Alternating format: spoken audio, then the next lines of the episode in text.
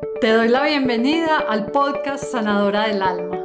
Soy Norelena Villegas y te acompaño a sanar tu alma y a despertar la magia que hay en ti para crear la vida que sueñas.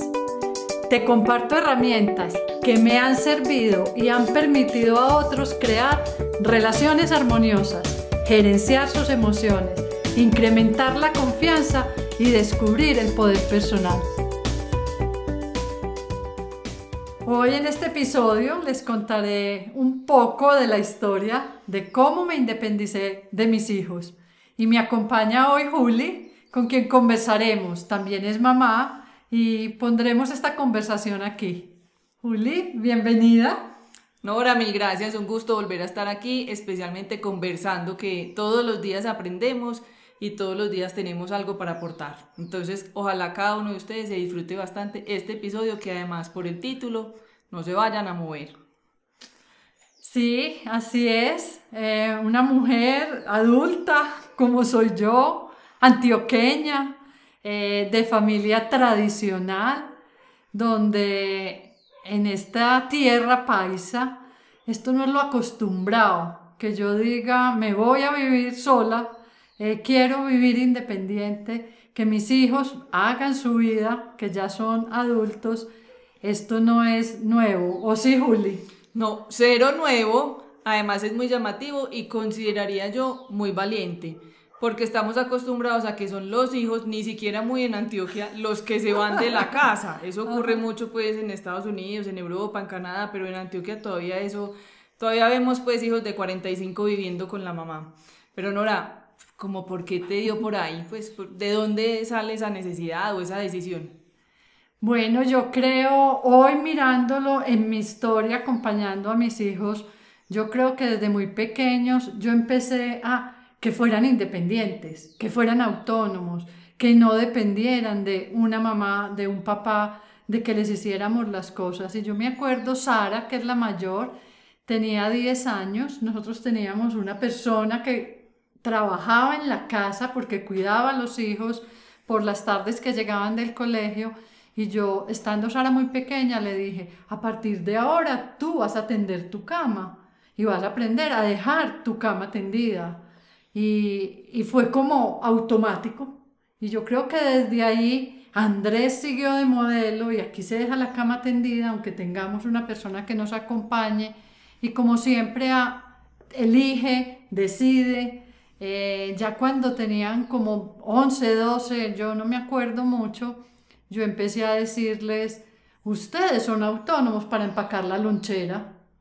No amanecen con la lonchera empacada, sino ustedes la empacan, que quieren llevar al colegio, que van a llevar en su lonchera. Entonces yo creo que esto ha venido de una historia de sin darme cuenta, y yo no lo hice conscientemente para que cuando tuvieran 23 yo les dijera ya pueden vivir solos, pero, pero fue como en aumento en ir entregándoles responsabilidades. Nora, ¿cuántos años tienen hoy Sara y Andrés? Porque con lo que están narrando uno se imagina que ya tienen 30, pero ¿cuántos años tienen hoy Sara y Andrés? Sara tiene 25 años hoy, Andrés tiene 23 años. Nora, seguramente esa conversación, aunque no nos gusta hablar de fácil o difícil, no fue fácil. Eh, cuéntanos cómo fue esa conversación y me imagino que no fue una. Tal cual, no fue una. Yo creo que vienen siendo conversaciones eh, poderosas, valientes, eh, conversaciones como alguien me decía cuando publiqué el primer libro que escribí con Sara, alguien me decía, el diseñador me decía, tú escribes, esto que está escrito aquí son conversaciones reales con tu hija. Así conversas tú con tu hija y yo, sí, normal, normal. Y ahí ya me empecé a dar cuenta que habían unas conversaciones distintas. Eh, a partir del momento en que yo me divorcio, empiezan conversaciones grandísimas, porque yo quise tener a los hijos que eran adolescentes en ese momento, mostrarles la realidad de la casa, lo que implicaba ahora vivir los tres eh, en lo económico, en lo funcional, en lo práctico, en las responsabilidades que se adquirían. Entonces, ellos han sido muy conscientes de, todo el proceso. Entonces, desde ahí vienen conversaciones grandes y qué quiere, cuál es tu sueño, anda tras tu sueño, eh, haz lo que tengas que hacer, no dependemos el uno del otro, pero cómo nos cuidamos. Entonces, eh, yo creo que, que son años de tener grandes conversaciones hasta que hace tres años más o menos, estábamos en pandemia, al final como de pandemia, yo dije, ay, mi sueño es vivir en verde, montaña, en una casita fría, amo el retiro aquí en Antioquia y, y los hijos se asustaron mucho, mami, entonces dije, no, yo voy a estar cuatro días allá, bajo trabajo, estoy aquí intercalado, pero mi sueño es irme a vivir algún día allá. Ese sueño duró cuatro meses, a los cuatro meses eh, esa casa no era la que, la que yo me iba a quedar y desistí, digamos, de ese sueño. El año pasado, porque eso fue el antepasado, el año pasado dije, no, me voy para el camino de Santiago, me quiero ir, regalarme el camino de Santiago. Entonces eran como maneras mías de irme yendo de la casa, de irles entregando responsabilidades a los hijos. Cuando fui a hacer el camino de Santiago, cuando fuimos a hacer el camino de Santiago, Juli, eh, yo dije, yo me quiero quedar en Europa, sola, caminando Europa, conociendo, eh, desafiándome a mí, cómo vivo sola, cómo me desafío sola, aprendo, camino, conozco.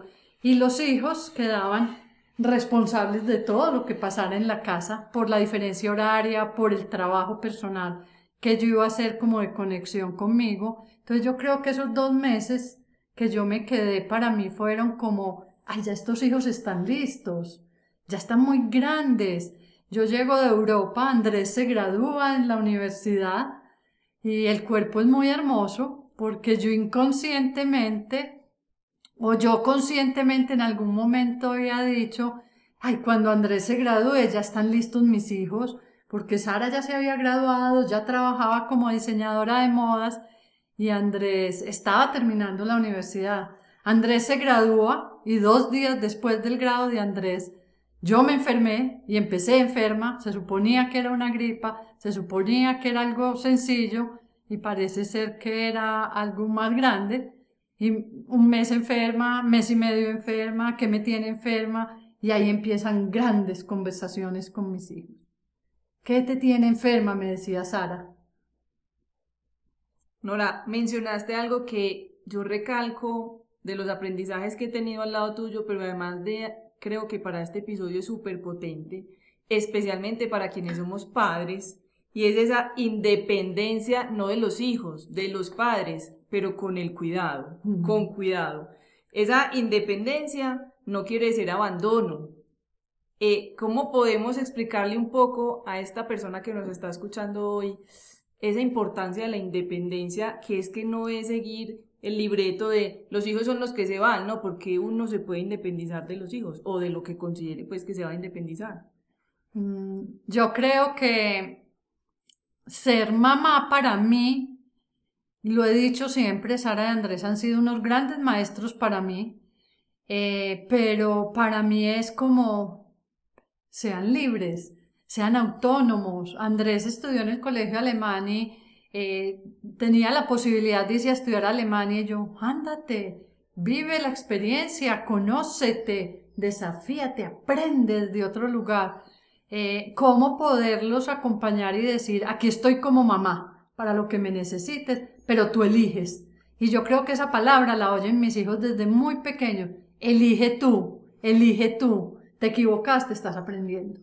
Entonces, eh, para mí el gran regalo como mamá con los hijos es que sean autónomos e independientes, que tengan criterio, porque es que la vida está llena de criterios y tienen que tomar decisiones todo el tiempo en el colegio, en la universidad, con los amigos, con, el trabajo. Entonces yo creo que desde ahí esa formación en tú eres capaz, tú lo puedes hacer, te entrego la responsabilidad a medida que iban creciendo. Incluso tengo una anécdota y yo no sé yo por qué, les ponía edades y yo, bueno, Sara, ya tienes 12 años, ya te voy a entregar las llaves de la casa, ya eres responsable. Y Andrés lloraba, yo quiero las llaves. Tú todavía no tienes 12 años, tú todavía no tienes eh, la madurez. La madurez, la capacidad, toda, así creyera que la tenía. Entonces como que yo les iba entregando responsabilidades eh, cuando los iba viendo listos. Seguramente eh, quien nos está escuchando se puede estar preguntando, qué valiente, pero qué miedo. ¿Te dio miedo? ¿A tus hijos les dio miedo? Creo que parte de la enfermedad fue un reflejo del miedo. ¿Cómo tramitar ese miedo? Porque también el miedo o nos paraliza o nos impulsa. ¿Cómo, ¿Cómo tramitaste y acompañaste a tus hijos en ese miedo que probablemente todavía está? Todavía está. esto es muy reciente, esto es muy nuevo para mí en el momento en que estoy grabando este episodio. Está recién pasando y por eso quise grabarlo porque lo tengo todavía en la piel. Eh, cuando ya la conversación fue, ok, ya estamos muy grandes, cada uno tiene vidas distintas, ya estamos graduados todos de universidad mi sueño sigue siendo vivir sola en el retiro. Eh, ¿Cuál es el sueño de ustedes? Ambos hijos se asustaron, ambos se asustaron. Incluso Andrés, Andrés te honro, te admiro, te amo y igual lo voy a contar aquí. Eh, cuando me escuches, sé, sé que ese momento fue muy duro, muy duro. Lo sentí incluso que fue una conversación poderosa, valiente y no tan eh, completa como la hubiera querido. Sara me decía, mami, hagamos la conversación por partes, mami, es que esta es una conversación demasiado grande. Y, y bueno, en, en medio de la emoción yo les dije, hijos, este es mi sueño, este es mi sueño, voy tras él, ya estoy lista, los he acompañado mucho. Y Andrés, sus primeras palabras fueron, eh, entonces, nos estás abandonando. ¡Wow! Y yo dije, nos estás abandonando. Ese es un lugar en el que tú como hijo eh, te pones si tu padre te dice, quiero vivir solo, quiero hacer mi vida, quiero cumplir mis sueños, a mis 58 años, pues suficiente.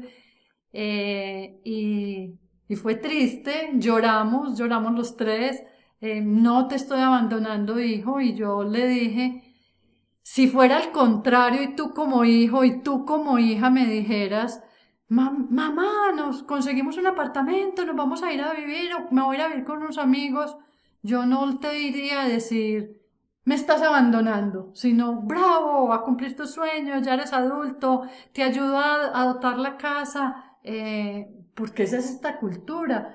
Y Sara decía, mami, es que nosotros no tenemos otro referente. Nuestro entorno, las personas que conocemos alrededor, los papás los sostienen hasta que se quieran ir, o si se quieren ir a vivir solos, les dan un apartamento para que se vayan a vivir solos, pero nosotros no tenemos otro referente. Entonces yo creo que por eso la conversación fue tan dolorosa, porque hubo emociones en todos de miedo, ¿Qué va a pasar conmigo? ¿Yo ahora qué hago? ¿Para dónde me voy? ¿Cómo hago para vivir solo? No porque no sepa cada uno vivir solo, porque estoy segura, mis hijos son súper autónomos, eh, cocinan, lavan ropa, bueno, todas las labores domésticas las saben manejar, mercan, como les digo, eh, las responsabilidades yo se las he ido entregando. Entonces, no es ese miedo, sino como me quedé sin piso, ¿qué hago ahora? Esto no es lo común. Esto, no, es lo que pasa siempre. Esto no es lo que pasa siempre. Lloré mucho, lloré, todavía se me corta la voz, lloré, me dio muy duro porque decía, soy una mala madre, esto no lo hacen las madres. Y después, pero en mi interior yo sentía que esto era lo que el alma necesitaba de cada uno. Y yo les decía, sé que duele, que lo vamos a hacer despacio y, nos vamos a cuidar. Lo que pasa es que a mí la vida como que no me deja ir despacio. Lo tenemos súper claro y qué pena que te interrumpa. Eh, ahí van a ir viendo, viendo, conociendo a Nora un poco, pues a través de los podcasts. Ella tiene un ritmo acelerado para todo. Y la vida también le trae todo acelerado. Entonces, una decisión que iba a hacer en algunos meses, llegan días, una conversación que iba a hacer en años, pasan meses, pero yo creo que eso es también lo bonito de la vida, es como nos lo va poniendo y qué vamos haciendo nosotros con la, con la vida, con lo que nos va poniendo. De hecho, quería pues también preguntarte, somos una sociedad del qué dirán. ¿Ese qué dirán qué? ¿Qué tanto peso? ¿Qué no cero peso? ¿Cómo funciona? Mucho, mucho peso. Incluso el día que habíamos tenido esa conversación, yo salí a tomar el algo con una amiga y estaba la mamá de la amiga. Y la mamá de la amiga empezó a decir como, ¿cómo así? ¿Y, ¿Y qué va a pasar? Y entonces vas a abandonar a los hijos. Vas a abandonar. ¿Qué es eso tan doloroso? Pues la mamá de esta amiga, quiero decirles que al otro día amaneció enferma. Y yo digo, claro, es que es una mamá paisa, ¿cómo va a entender que una mamá como yo eh, diga, me voy a ir de la casa? Eso no es abandonar a los hijos. Para mí es cómo transformarlo en, hijo, te quiero, hija, te quiero, te cuido, te valoro, sé tus capacidades, vuela, ya tienes todas las herramientas. Aquí voy a seguir como tu madre, pero desde otro lugar. Fueron conversaciones durante dos, tres semanas de dolor, de rabia, de me abandonas, de no te abandono, te puedes quedar aquí, hagamos, qué quieres hacer, cómo nos acompañamos, cómo nos cuidamos, cuál es tu sueño, cuál es el mío. Y yo por tres, cuatro semanas puse en pausa mi sueño del retiro. Dije, los cuido, quiero cuidarlos, no tengo afán, ya la conversación es suficientemente grande para que a los hijos les pasen cosas. Eh, y el día que se me ocurrió preguntar si había una casita disponible en el retiro, ese mismo día me dijeron, ah, sí, mi vecino desocupa la próxima semana. Y ya, Aquí estoy. Aquí estoy. Estoy grabando desde el retiro, desde mi nuevo hogar, como dice Sara. Eh, un lugar que para mí, wow, es un regalo. Es un regalo por las mismas conversaciones con los hijos. Al principio dijimos, bajo a trabajar a Medellín y duermo en la casa. Después dije, no, es que este es mi hogar, este es mi lugar, subo y bajo. Estoy en ese proceso de acomodación y los hijos también. Eh, la primera semana, creo que estamos en la tercera semana, para que sepan en contexto de qué estoy hablando. La primera semana sí era como, hoy vienes, hoy vienes, hoy vienes, hoy vienes, no, hoy no vienes. Hoy estamos en, veámonos, veámonos por, una videollamada, conversemos, estamos teniendo conversaciones hermosas y nos estamos ajustando a este nuevo cambio de vida, donde yo me siento en plenitud absoluta en paz. El abandonar a tus hijos, yo lo borré. Y dos o tres personas que me han visto en el retiro, que he conocido porque no conocía, ¿y qué haces y con quién vives? No, mis hijos en Medellín. ¿Cómo? ¿Te viniste a vivir sola? ¿Y los hijos? ¿Y no te da miedo? ¿Y uno cómo tiene esa conversación? ¿Y uno hace eso con los hijos? ¿Y cómo me enseñan? Ay, pero eres una valiente. Entonces, escuchar eso es también decir, ah, se puede hacer cuidando y me siento hoy, eh, no tengo aquí a mis hijos sentados, pero me encantaría que hijos los he estado cuidando, que necesitan, cómo, qué hago, cómo lo hacemos, cómo es mejor, sin atropellarnos. Es súper hermoso. Porque estamos criados a una manera donde siempre los papás se sacrifican. Y cuando uno es papá, nada más bonito que entregar sin, pues habrá renuncias, pero es que el sacrificio pesa tanto y a los hijos les pesa tanto que uno le diga, yo me sacrifiqué por ti para tal cosa. No, porque aquí lo que mostras es que los sueños siempre van a estar. Siempre. No importa si uno tiene 70, 80, 90. Siempre. Y aquí pues las lágrimas son de emoción. Quisiera destacar palabras absolutamente valiosas. Elección, valentía, sueños, plenitud. Y conversaciones, que es nuestro eje de los podcasts por ahora. Nora, felicitaciones, eso es un ejemplo a seguir.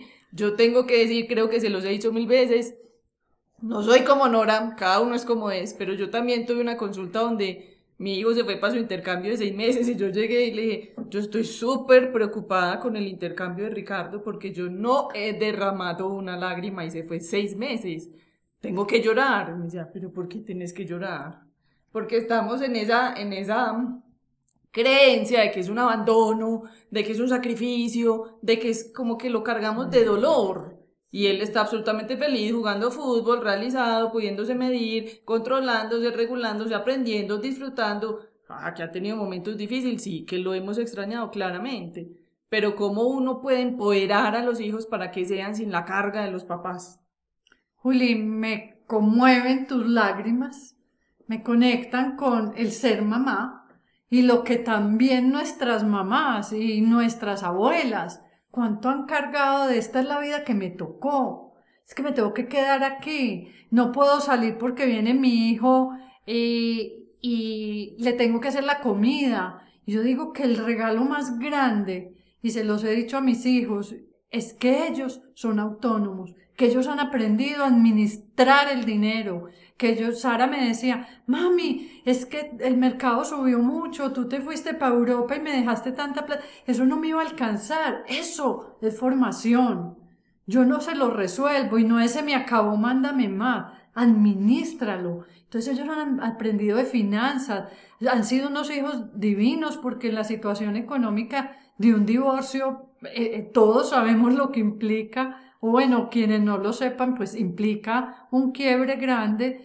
Los dos hijos empezaron a, yo vendo hamburguesas, Andrés hacía hamburguesas y se sostuvo toda su época de universidad vendiendo carne de hamburguesas. Sara ha hecho brownies desde que tiene 13 años para cumplir sus sueños, eh, trabajar dando clases. Entonces yo creo que, que ha sido muy formativo y que yo, si yo hoy me quedara en la casa, los estaría cargando a ellos con la responsabilidad de soy una mamá amargada, no estoy siendo feliz, me toca quedarme hasta cuando ellos se, que, se quieran ir. En cambio, parados desde este lugar, es cada uno de nosotros puede hacer su vida.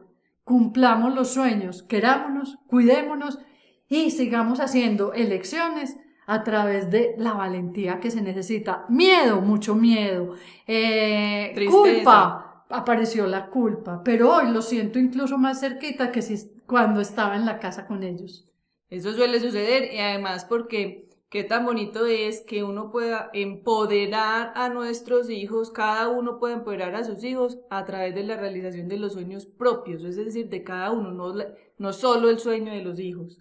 Creo que eso es un mensaje súper poderoso y qué, qué episodio tan emocionante. Mira, Sara me, Sara me, me escribió una carta y ella me decía, mami, es que tú eres súper coherente, tú nos inspiras a nosotros, tus hijos, a que lo más importante en la vida es cumplir sueños y que tú hoy estés cumpliendo los sueños de la manera que lo estás cumpliendo, ya es inspirador. Entonces, Miren, ¿cuál es tu sueño? ¿Qué estás haciendo por él? ¿A quién le estás echando la culpa por no cumplirlo? Porque es que es muy fácil decir, si mis hijos no estuvieran, si mi marido no estuviera, si no tuviera el trabajo que tengo, si no, si no, cada que se escuchen eso, le están entregando la responsabilidad a otros. Te estás desempoderando y te vuelves víctima de la situación. Y ser víctima te quita valentía, poder y logro. Así que pregúntate hoy, ¿dónde estás? ¿Para dónde vas? ¿Y qué hay que enfrentar? ¿Que da miedo? Da miedo. ¿Que lloro? Lloro. ¿Que puedo ser juzgada? Puedo ser juzgada. Incluso eh, eso es lo que nos hace grandes y valientes.